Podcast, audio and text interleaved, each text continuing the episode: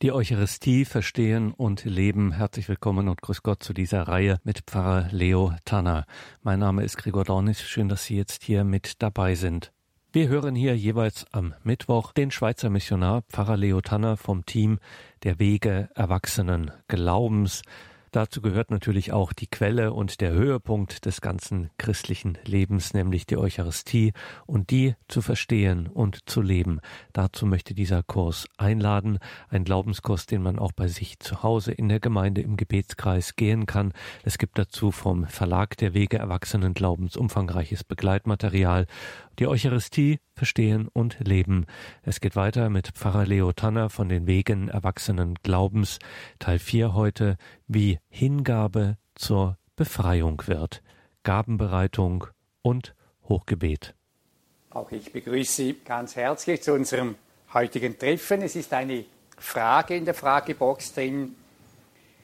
Ich habe ein krankes Knie, kann also bei der Wanderung nicht knien. Ersatzweise wäre Stehen für mich stimmig, aber ich will den anderen nicht im Weg stehen wegen der Sicht. Was empfehlen Sie? Ich glaube, es gibt hier vielleicht so zwei Möglichkeiten. Entweder man steht halt ganz an einer Seite, wo niemand hinten ist, das kann es geben, oder sonst wäre einfach auch die Möglichkeit, dass man halt sitzt und einfach auch den Kopf verneigt in dieser Art Haltung. Denn das Entscheidende ist immer unser Herz, auch wenn der Körper immer auch ein sehr wichtiges Zeichen ist. Ich kenne verschiedene Personen, die genau auch in dieser Situation drin sind. Ich möchte euch Mut machen, wenn Fragen sind, schreibt sie auf. Ich versuche jedes Mal darauf eine Antwort zu geben. Ob es eine gute Antwort ist, weiß ich nicht aber ich versuche mein Bestes in der Kürze jeweils zu geben. Das letzte Mal betrachteten wir das Wort Gottes, wenn uns ein Licht aufgeht. Wir hörten, dass es für unser Leben und all unsere Situationen verschiedene Perspektiven gibt. Verschiedene Sichtweisen, nämlich unsere persönliche, ein Stück weit unsere Froschperspektive und die Vogelperspektive, nämlich die göttliche Sicht, die Sicht von oben. Und wann immer wir in die Sicht Gottes für eine konkrete Situation unseres Lebens hineinfinden, dann befreit dies, dann gibt uns das Licht von oben. Und vielleicht haben Sie durch das letzte Treffen das Wort Gottes lieber bekommen. Und Sie hören nun achtsamer hin, wenn aus der Heiligen Schrift vorgelesen wird. Gerade letzthin hat mir eine Kursteilnehmerin gesagt, dieser Abend war für mich sehr entspannend. Und vor allem deswegen, weil ich mir bis jetzt immer die Mühe genommen hatte, möglichst alles behalten zu können. Und jetzt weiß ich, dass ich vor allem auf das achten soll, auf das Wort, das er mir persönlich sagen möchte. Jemand anders hat gesagt, ich gehe jetzt mit einer ganz neuen Erwartung und Spannung in den Gottesdienst. Ich bin gespannt jedes Mal, was sagt er mir heute? Was gibt er mir heute auf den Weg mit? Und wenn Menschen so in dieser Haltung hereinkommen, auf Christus in seinem Wort hören, dann geschieht Wandlung. Und dann werden Menschen genährt von diesem Tisch des Wortes. Ich möchte heute ausnahmsweise mal einen Witz erzählen. Einfach weil er auch zum Thema passt.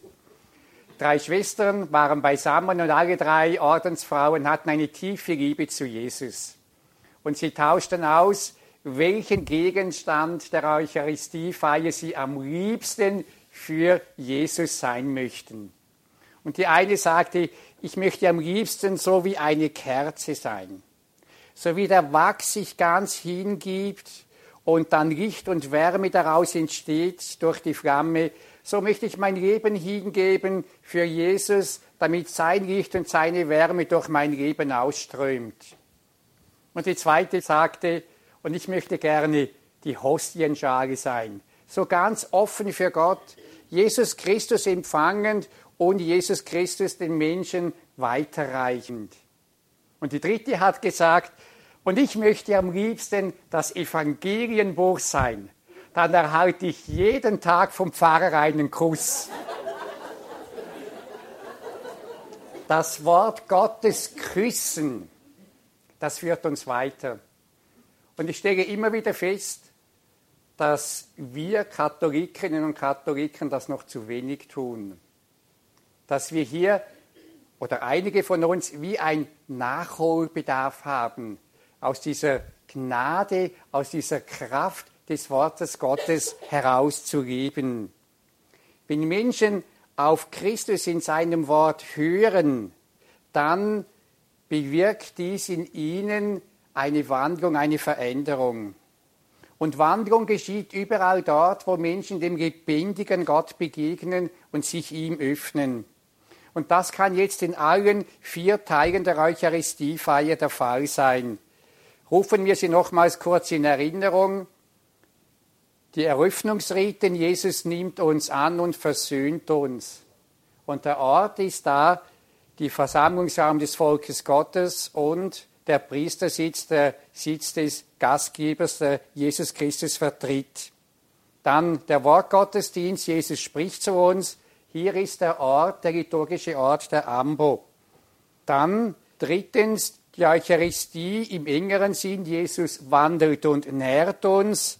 Hier ist der Ort, der Altar, einerseits als Ort des Opfers und andererseits als der Ort des Mahles. Und das dritte sind die Schlussriten. Jesus segnet und sendet uns. Da ist der Ort, die Welt. Wir Menschen sind in die Welt hinausgesandt. Heute kommen wir jetzt zum dritten Teil. Eucharistie im engeren Sinn. Jesus wandelt uns. Und entsprechend heißt auch das heutige Thema, wie Hingabe zur Befreiung wird, Gabenbereitung und Hochgebet. Wir sehen ein Bild mit Trauben. Aus Trauben kann Wein entstehen. Und alle, die gerne Wein haben, schätzen dies. Wein und Brot sind die beiden zentralsten Zeichen dieses Teiles der Eucharistiefeier. Sie werden zum Zeichen der Hingabe. Und zwar der Hingabe Jesu an den Vater und an uns und zum Zeichen unserer eigenen Hingabe an Jesus.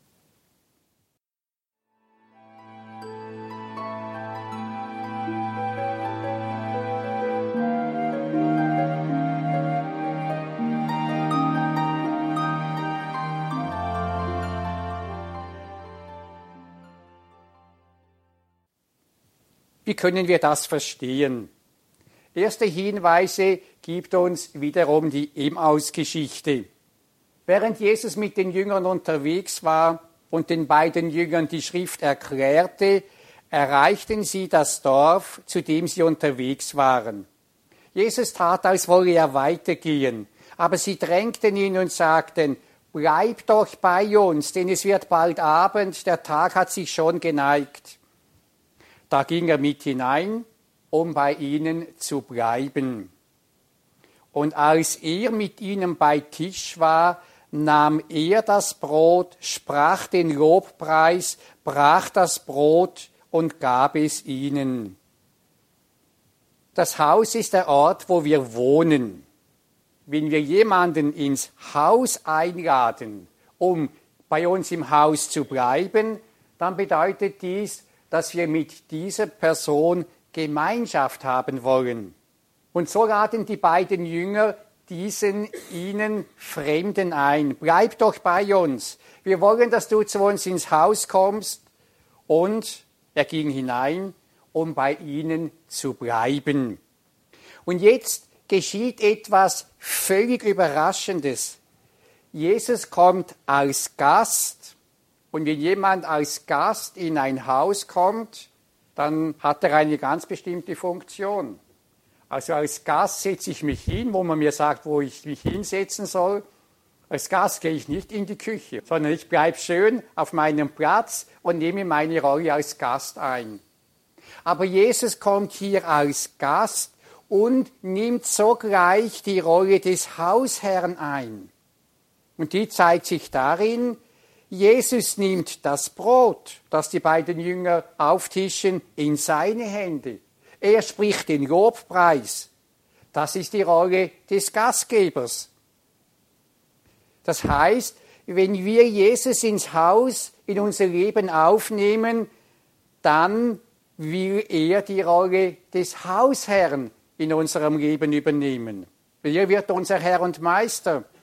Und zuerst bedeutet Hausherr, er will uns beschenken. Er will unser Lebenshaus mit seiner Liebe und mit seiner Gegenwart erfüllen. Und weiter bedeutet Hausherr, dass ihm alles gehört. Dem Hausherrn gehört alles. Ihm gehört also unser Leben. Und in seiner Liebe will Jesus in alle Bereiche unseres Lebens hereinkommen, um Licht und Liebe, Versöhnung und Heilung zu bringen.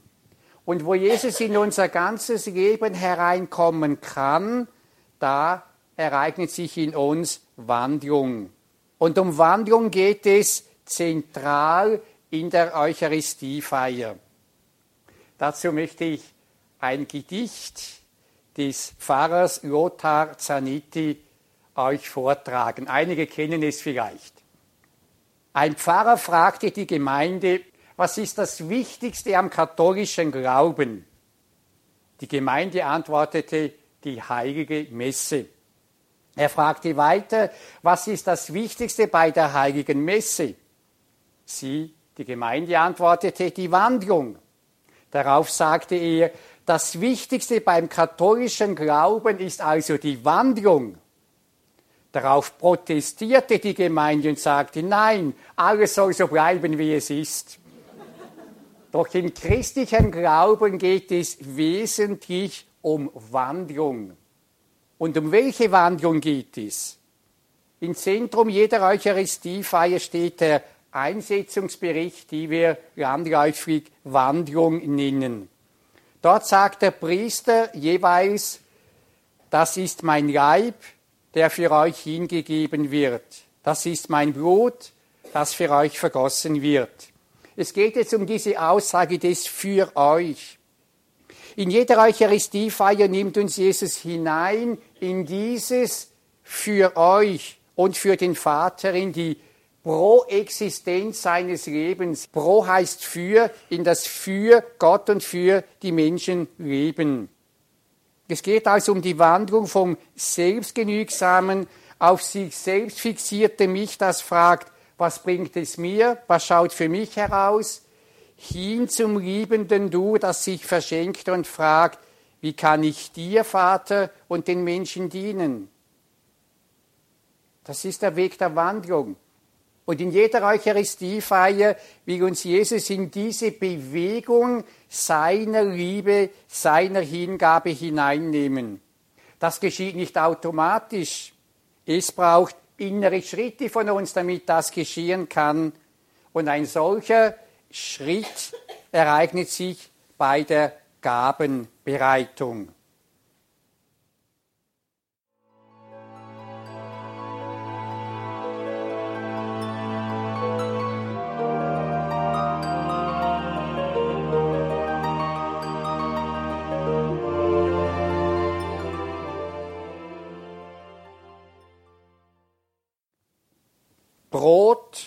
Und Wein sind Gaben der Schöpfung und Frucht der menschlichen Arbeit.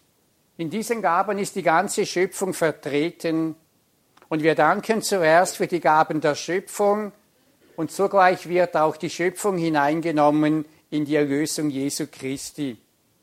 Brot und Wein sind weiter und vielleicht vor allem Zeichen für unser Leben. Und wenn Brot und Wein Zeichen für unser Leben sind, dann nimmt Jesus im Brot und Wein unser Leben in seine Hände. Zuerst dankt er für unser Leben.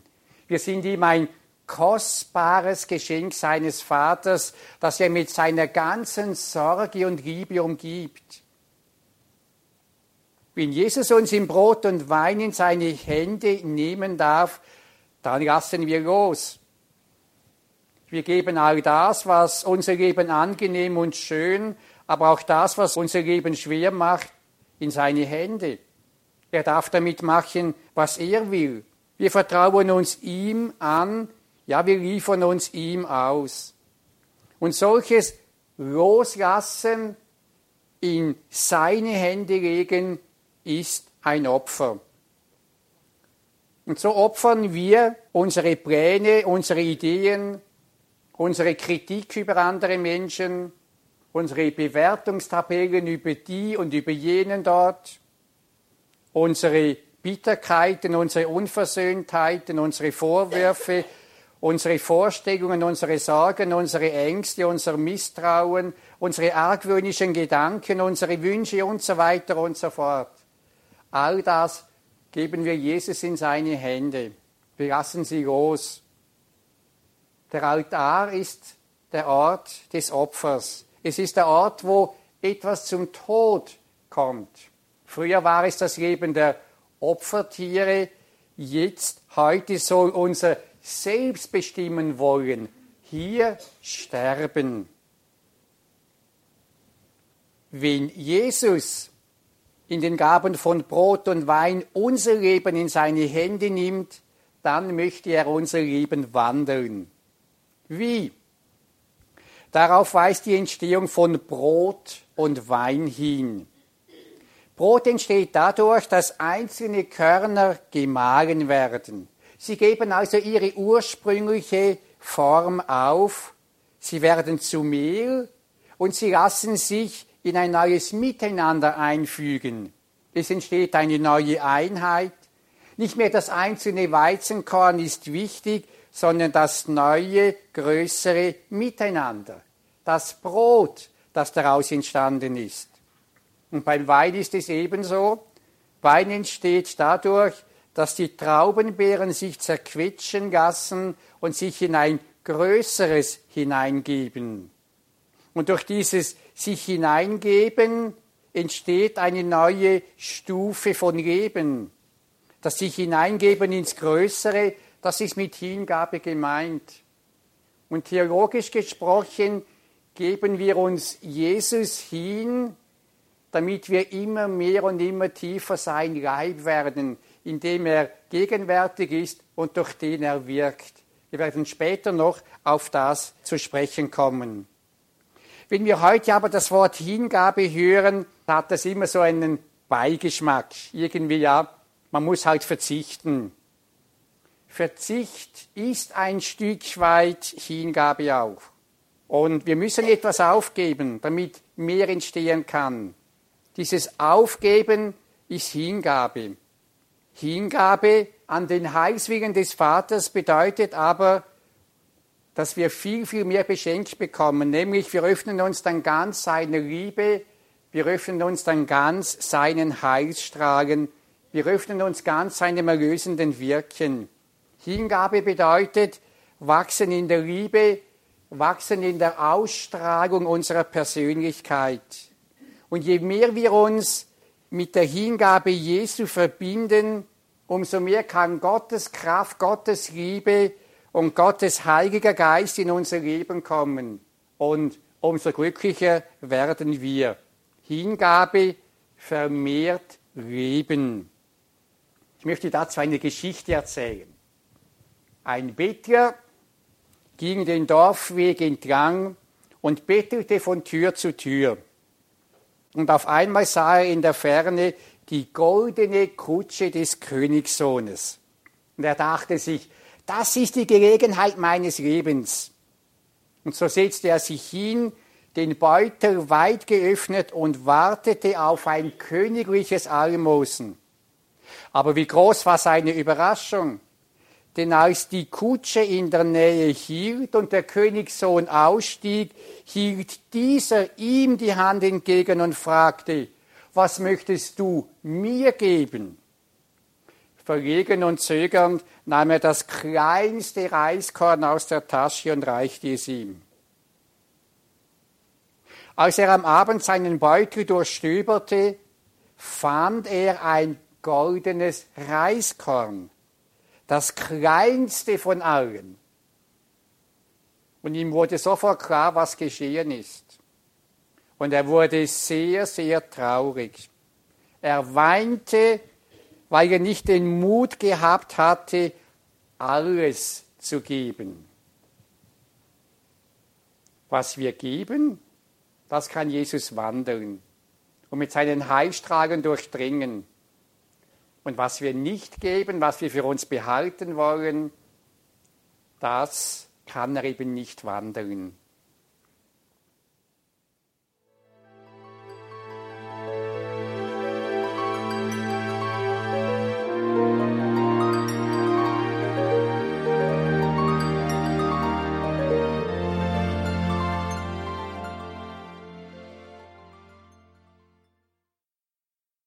Und jetzt, wo wir es identifiziert haben, dieses Korn meint das, das von meinem Leben, ganz persönlichen Leben. Jetzt kommt die Frage, was möchte ich, was mit diesem Bereich geschieht? Wie soll es nach meinen Vorstellungen in diesem Bereich jetzt weitergehen? Eben mit dem Bereich, was mein Korn in meiner Hand, in meinen Fingern darstellt. Ich kann jetzt an meinen Erwartungen und Wünschen festhalten. Ich kann das Korn, die Kontrolle über das Korn, über den entsprechenden Lebensbereich festhalten. So möchte ich, so müsste es doch gehen. Ich kann mich aber auch entscheiden, loszulassen und diesen Bereich, eben das Korn, in die Hände Jesu zu legen. Das ist ein Opfer. Damit verzichte ich, dass es nach meinen Vorstellungen gehen muss. Ich lege es Jesus in seine Hände, ich übergebe es ihm und er darf in seiner Güte damit umgehen, wie er möchte. Und auch dann, wenn es ganz anders ist, als ich es mir wünschte und vorstellte. Ich gebe es ihm und ich lege es in seine Hände. Möchte ich das? Oder möchte ich es doch nicht lieber behalten? Wer das Korn damit den Bereich seines Lebens, das es symbolisiert, in die Hände Jesu legen möchte, kann es jetzt dann anschließend ganz bewusst da vorne in die Hostienschale hineinlegen.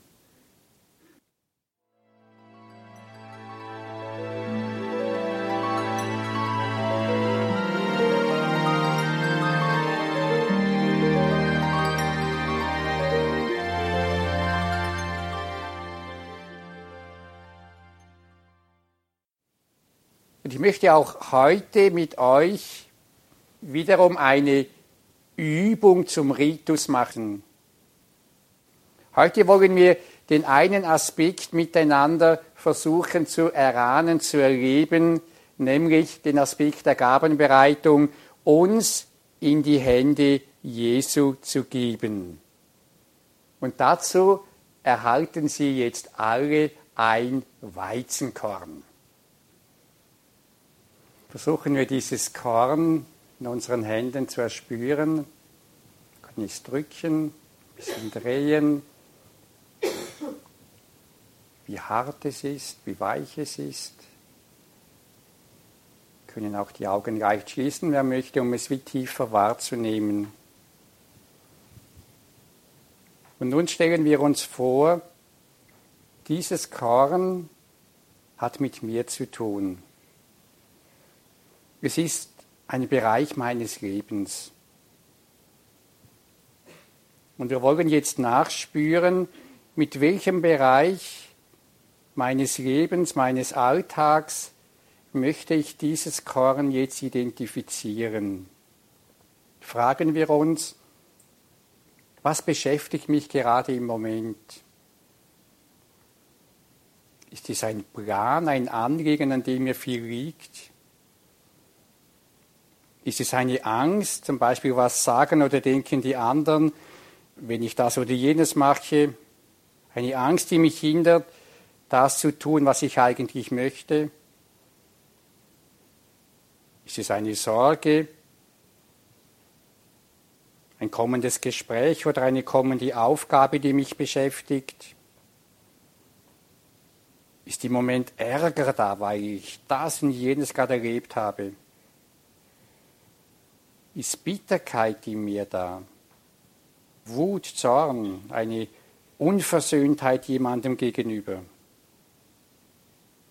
Oder beschäftige ich mich mit der Gestaltung des kommenden Tages, was ich morgen noch alles machen sollte und müsste? Oder spüre ich in mir ein negatives Urteil über einen Menschen? Oder fühle ich mich in Zeitdruck, weil ich noch so vieles tun müsste oder möchte? Versuchen wir jetzt in der kommenden Stille das Korn in der Hand mit einem Aspekt von dem, was mein Leben jetzt ausmacht, gleichzusetzen, zu identifizieren.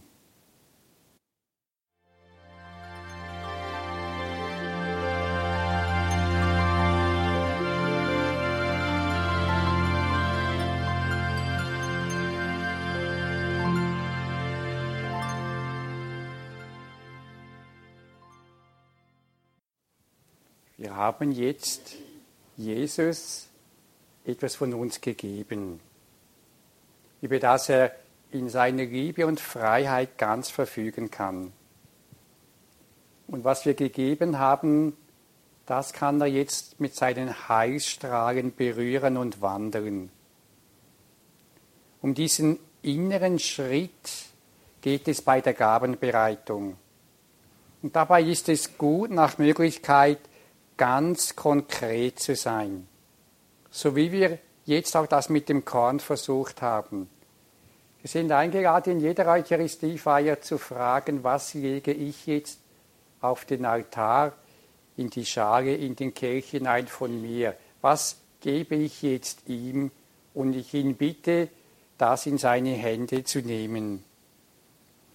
Im Bild vom Haus, von unserem Lebenshaus, bedeutet Hingabe, Jesus in unser Lebenshaus einzuladen und nicht nur das zu machen, sondern ihm, schauen Sie mal her, ihm alle Schlüssel des Hauses zu geben, ihm Zutritt zu allen Räumen unseres Lebens zu ermöglichen, auch zum Keller, auch zu den Bereichen, wo wir sonst niemanden hinzulassen. Wir sind eingeladen, ihm die Schlüssel zu geben, und dann wird er anfangen, in unserem Leben aufzuräumen. Er wird uns Schritt für Schritt von dem befreien, was Liebe, Friede, Glück behindert. Er wird uns Negativprägungen zeigen, fixe und enge Vorstellungen, Mauern, unversöhntes negative Gedanken, Vorwürfe, die wir anderen immer noch nachtragen.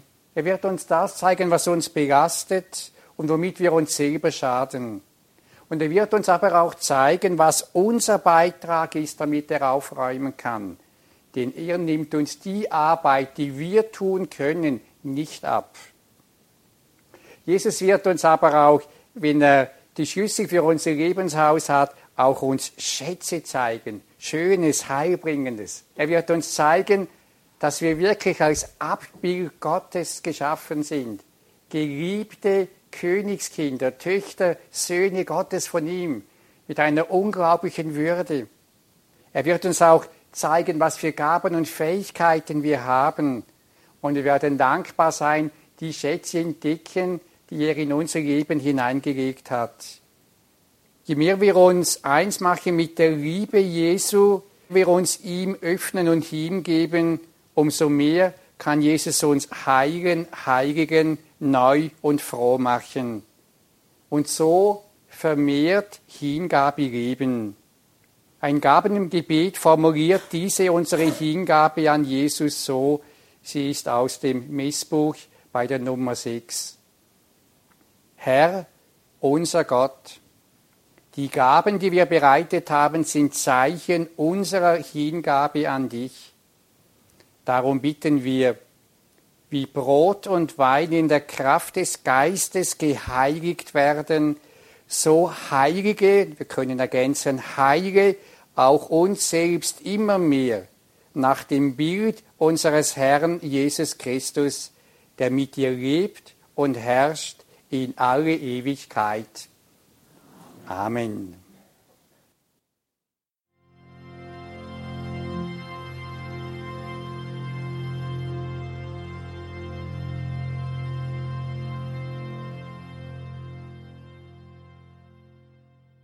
Das ist die Credo-Sendung bei Radio Horeb und Radio Maria. Heute wieder mit Pfarrer Leo Tanner vom Team der Wege Erwachsenen Glaubens. Wir hören hier seinen Glaubenskurs, die Eucharistie verstehen und leben. Nach der Gabenbereitung folgt das große Wandlungs- und umfassende Dankgebet, das Hochgebet. Das Hochgebet war von Anfang an das zentralste Element der Eucharistiefeier. Das älteste uns überlieferte Hochgebet findet sich beim römischen Priester Hippolyt und ist um das Jahr 215 niedergeschrieben worden. Auf ihn geht das zweite Hochgebet im Messbuch zurück. Und mich berührt es immer wieder, wenn ich oder wir das zweite Hochgebet beten, dann sind wir damit verbunden mit dieser Kirche der Märtyrerzeit mit dieser Kirche, wo das Christentum verfolgt war. Das Hochgebet beginnt mit der Präfation. Prä heißt vor, vor Gott und der Gemeinde lobt und preist der Priester den Vater für sein umfassendes Erlösungswirken. Das Gebet wird nach dem Ruf der Herr sei mit euch eingeleitet mit den Worten erhebet die Herzen. Das heißt, seid jetzt ganz auf ihn ausgerichtet. Klebt nicht mehr an euch, an euren Ideen, Vorstellungen, Gefühlen und Ängsten. Schaut ganz auf ihn. Und was geben Sie dann für eine Antwort? Ja, ich habe auch schon mal gefragt, darum im Gottesdienst, stimmt das auch wirklich? Sind eure Herzen jetzt wirklich beim Herrn? Aber es ist so die Entscheidung, wir wollen dass unsere Herzen beim Herrn sind. Und dann folgt die Aufforderung, lasset uns danken dem Herrn, unserem Gott. Das zeigt, wenn wir auf ihn, auf seinen wunderbaren, allumfassenden Heilsplan schauen, dann ist das Danken genau das Richtige. Das heißt, das ist würdig und recht. Denn unser Leben und die ganze Schöpfung ist hineingenommen in diesen Heilsplan Gottes. Und dann wird meist im aktuellen Festgeheimnis entsprechend ein Aspekt dieses Heilsplanes besonders hervorgehoben und danken gepriesen. Die Präfation zeigt, durch die Kraft Gottes, durch die Gnade Gottes wird alles gut werden. Und dieses Heilshandeln Gottes ist bei einigen Geschöpfen, den sogenannten Heiligen, bereits vollendet. Und mit ihnen und allen Engeln im Himmel verbinden wir uns am Ende dieses großen Dankgebetes und dem folgend schließt die Präfation mit den folgenden oder ähnlichen Worten. Darum preisen wir dich mit allen Engeln und Heiligen und singen vereint mit ihnen das Lob deiner Herrlichkeit. Und dann stimmen wir ein in den ewigen Jubel in das Sanctus, in das Siegeslied der Erlösten. Heilig, heilig, heilig, Gott Herr aller Mächte und Gewalten, erfüllt sind Himmel und Erde von deiner hohen Herrlichkeit. Hosanna in der Höhe. Wir stimmen ein mit allen Engeln und Heiligen in diesen unfassbaren Jubel über Gott. Der Prophet Jesaja und der Seher Johannes, denen wurde beiden einen Blick in den Himmel gezeigt. Und sie haben dieses dreimal heilig gesehen, wahrgenommen, waren ergriffen von dem. Und wenn wir hier das Sanctus beten oder singen, dann verbinden wir uns mit dem ganzen Himmel. Wir verbinden uns mit der ewig bleibenden Wirklichkeit. In diesem Hosanna in der Höhe, da wird denn der himmlische Vater als der Gegenwärtige und Wirkende begrüßt. Der zweite Teil des Heiliggebetes erinnert an den feierlichen Einzug Jesu in Jerusalem. Hochgelobt sei der da kommt im Namen des Herrn, Hosanna in der Höhe. So wie Jesus am Palmsonntag feierlich in Jerusalem eingezogen ist, um dort für uns das Erlösungswerk zu vollbringen, so wird er jetzt in neuer Weise gegenwärtig und wirksam mitten unter uns. Und diese neue Gegenwart Jesu Christi bewirkt der Heilige Geist. Und es ist derselbe Heilige Geist, der die Menschwerdung Gottes bewirkt hat. Maria erhielt deshalb auf die Frage, wie soll das geschehen, die Antwort, der Heilige Geist wird über dich kommen. Derselbe Heilige Geist, der bewirkt hat, dass Jesus in den Schoß Marias kam, bewirkt nun, dass Jesus Christus jetzt in neuer Weise gegenwärtig und wirksam wird. Deshalb streckt der Priester die Hände über die Gaben von Brot und Wein aus und damit über die ganze versammelte Gemeinde und damit über diese Körner, die wir ihm gegeben haben, in diesem Symbol vorhin, und betet, sende deinen Geist auf diese Gaben herab und heilige, wandle sie, damit sie uns werden Leib und Blut deines Sohnes, unseres Herrn Jesus Christus. Und wie beim letzten Abendmahl handelt jetzt Jesus, und zwar im Priester, der ihm Mund und Hände leiht. Wenn der Priester spricht, das ist mein Leib, der für euch hingegeben wird, das ist der Kelch des neuen und ewigen Bundes, mein Blut, das für euch vergossen wird, dann wandelt Jesus in der Kraft des Heiligen Geistes Brot und Wein in seinen Leib und sein Blut. Wir nennen diese Wandlung Wesensverwandlung. Das heißt, Brot und Wein bleiben physikalisch und chemisch Brot und Wein. Folglich schmecken sie auch nach den Wandlungsworten genauso. Und dennoch sind sie dem Wesen der geistigen Realität nach etwas anderes geworden. Leib und Blut Jesu Christi. Leib meint Person, Blut Leben. Mit anderen Worten, der Auferstandene ist in den konsekrierten, gewandelten Gaben mit seinem ganzen Leben und damit mit seiner ganzen Menschheit und Gottheit real gegenwärtig. Und wie ist er gegenwärtig? Die Antwort zeigt wiederum das sogenannte Wandlungswort, mein Leib hingegeben für euch, mein Blut vergossen für euch. Das zeigt, Jesus wird gegenwärtig in seiner Hingabe am Kreuz. Wir können sagen, das Drama von Golgotha, wo Jesus zum Heil der ganzen Menschheit am Kreuz stirbt, wird in den Gaben von Brot und Wein gegenwärtig und wirksam für uns. Aus Ehrfurcht vor dieser Liebe Jesu Christi knien wir meist eben, wenn es geht, beim Einsetzungsbericht der sogenannten Wandlung. Die Heiligkeit dieses Momentes wird oft auch dadurch zum Ausdruck gebracht, dass die Ministrantinnen und Ministranten beim Emporheben des Leibes und Blutes Christi mit kleinen Glocken läuten. Und an vielen Orten läuten auch die Kirchenglocken, damit auch die Gläubigen, die nicht in der Kirche sind, dieses wunderbare Ereignis nicht verpassen. Das heißt ganz einfach, in dem heiligen Augenblick der Hingabe an Jesu, da soll niemand schlafen. Denn eine Glocke weckt auf.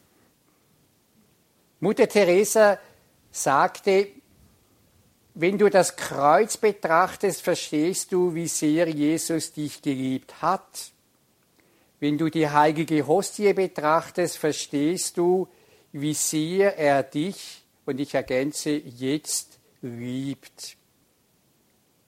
In dieser Hingabe Jesu am Kreuz, insbesondere wenn der Priester die konsekrierten Gaben emporhebt, dürfen wir vertrauensvoll unsere Anliegen, Beziehungen, Nöte, Schwierigkeiten, wo wir oder andere der Heilung bedürfen, hineinlegen und sie der erlösenden Kraft Jesu Christi anvertrauen. Ein Priester schreibt, manchmal, wenn ich nach der Konsekration den Kelch emporhebe, verspüre ich das Bedürfnis, eine Weile in dieser Haltung zu verharren. Wenn ich von besonders schweren Situationen des Streites oder der Schuld weiß, dann rufe ich im Geiste die Macht des Blutes Christi auf die Betroffenen herab in der Überzeugung, dass nichts der drohenden Gefahr der Finsternis und des Bösen besser Einhalt zu gebieten vermag.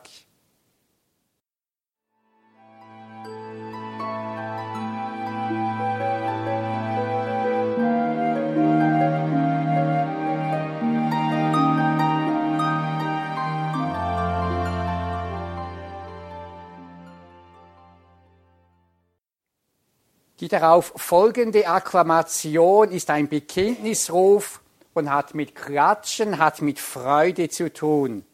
Geheimnis des Glaubens ruft der Diakon oder der Priester und die Gemeinde antwortet.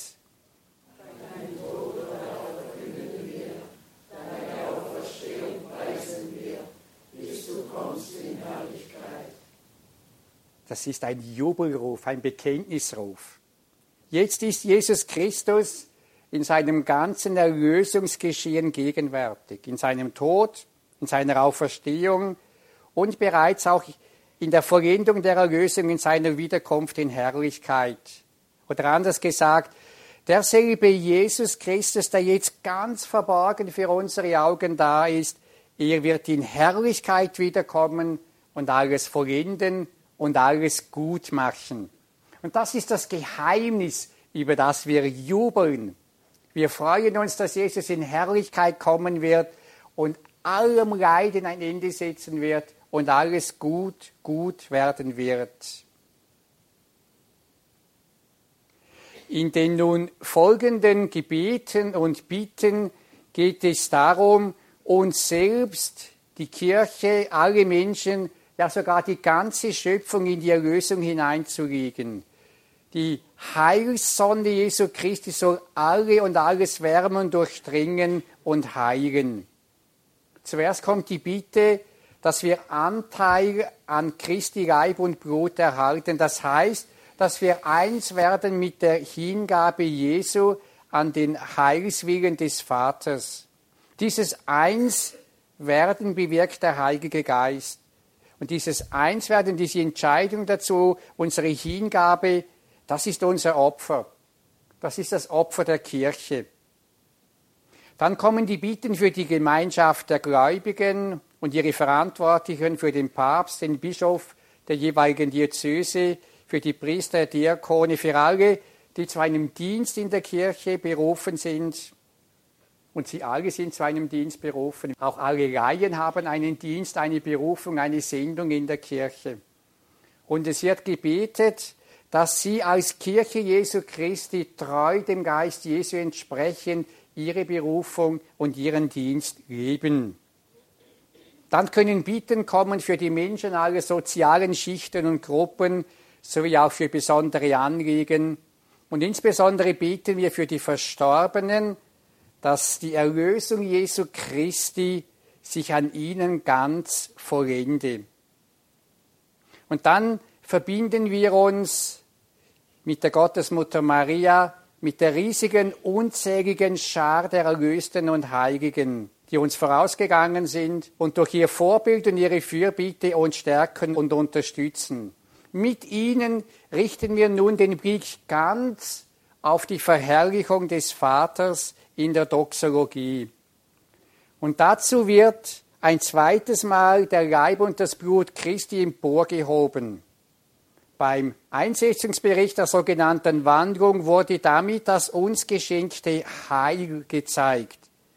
Jetzt am Ende des Hochgebetes hält der Priester wiederum den Leib und das Blut Christi in die Höhe, jetzt aber, um durch und mit Jesus den Vater zu verherrlichen.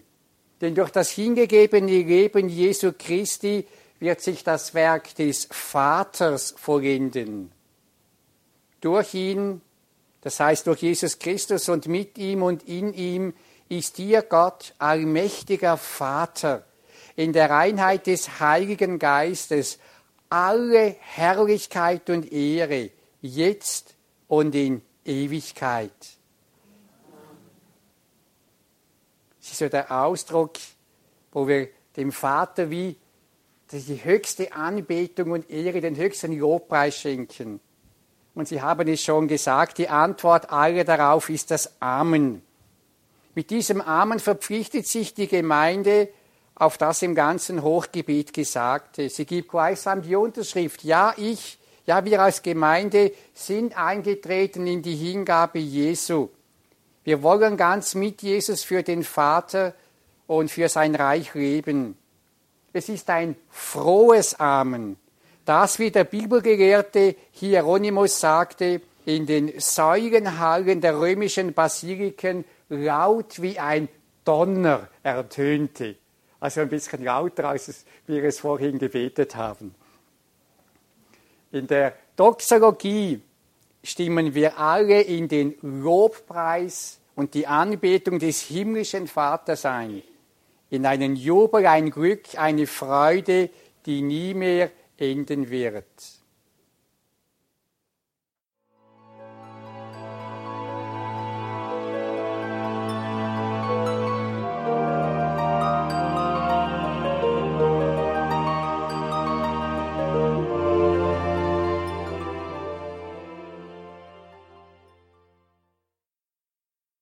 Nun treffen sich im Glaubenskurs die Teilnehmenden in kleinen Gruppen zum Austausch und auch sie sind eingeladen, folgenden Fragen nachzugehen. Was habe ich bei der Rituserklärung heute besser verstanden?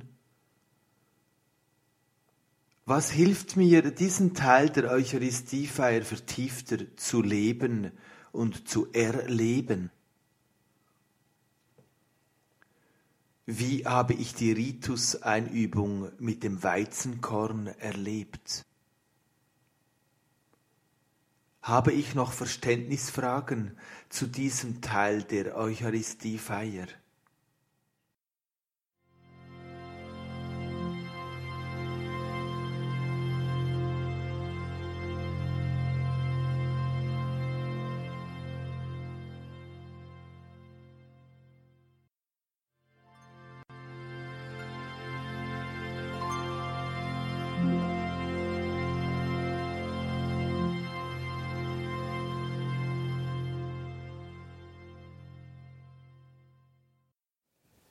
Die Eucharistie will durch die Kraft der Liebe Jesu unser Leben wandeln.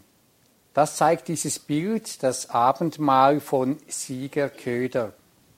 Elf Jünger sitzen im Halbdunkel, staunend, fragend, müde, verwundert. Einige schauen zu Jesus. Jesus sieht man zwar nicht, von ihm sind nur die Hände sichtbar andere scheinen zu schlafen. Der Zwölfte da hinten ist bereits aufgestanden, um hinauszugehen.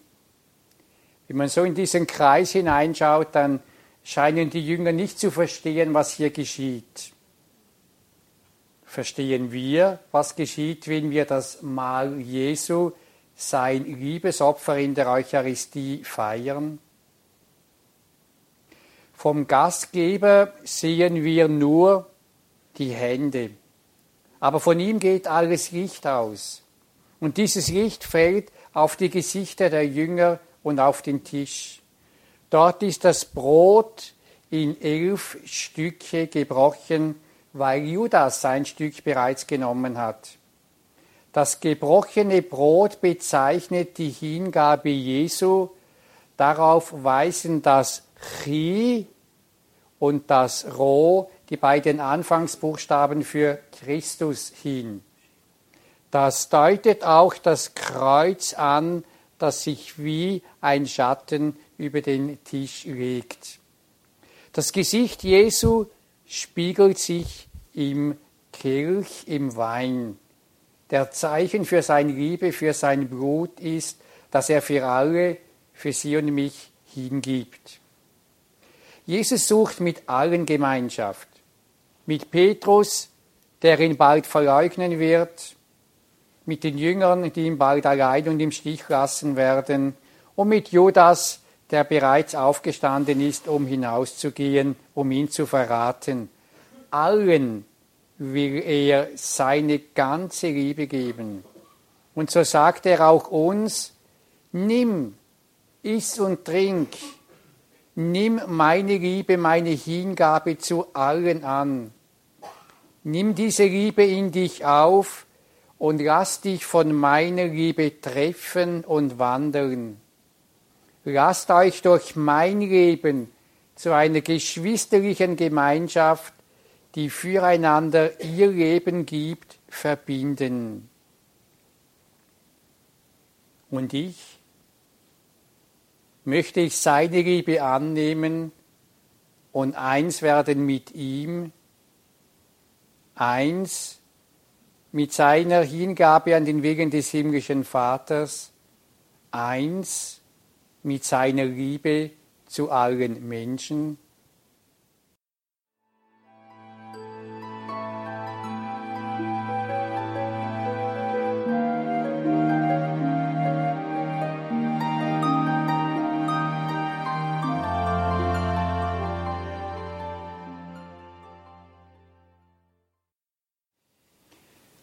Danke, Jesus, für diesen Abend. Danke, durfte uns neu bewusst werden, dass es deine Liebe ist, deine grenzenlose Liebe, die uns berühren, aufbrechen, durchdringen und wandeln möchte. Und danke, schenkst du auch uns deine Liebe dann, wenn wir, wie die Jünger auf dem Bild, das wir betrachtet haben, manchmal gar nicht so offen und bereit sind dafür, beschäftigt mit vielen anderen Dingen. Du liebst uns trotzdem. Und durch die Kraft deiner Liebe willst du unser Leben erfüllen, aufbrechen, damit auch wir einander aus dieser Liebe lieben können. Jesus, Danke durften wir dir auch heute in dem Weizenkorn einen Bereich unseres Lebens ganz übergeben, ganz anvertrauen. Komm jetzt mit deiner Kraft und übernimm du die Führung über diesen Bereich. Wirke in der Kraft deines Geistes darin, damit dein Wille geschehe und dein Reich dadurch wachse mehr und mehr. Und so bitten wir dich, dass du uns immer tiefer an dein Herz ziehst und damit dein Reich, das Reich deines Vaters in uns, in unseren Beziehungen, in unseren Gemeinschaften, in unseren Gemeinden, ja in der Kirche und in der Welt mehr und mehr wachsen kann. Und so segne euch und alle, mit denen ihr verbunden seid, der gute Gott, Gott der Vater, Gott der Sohn, und Gott, der Heilige Geist. Amen.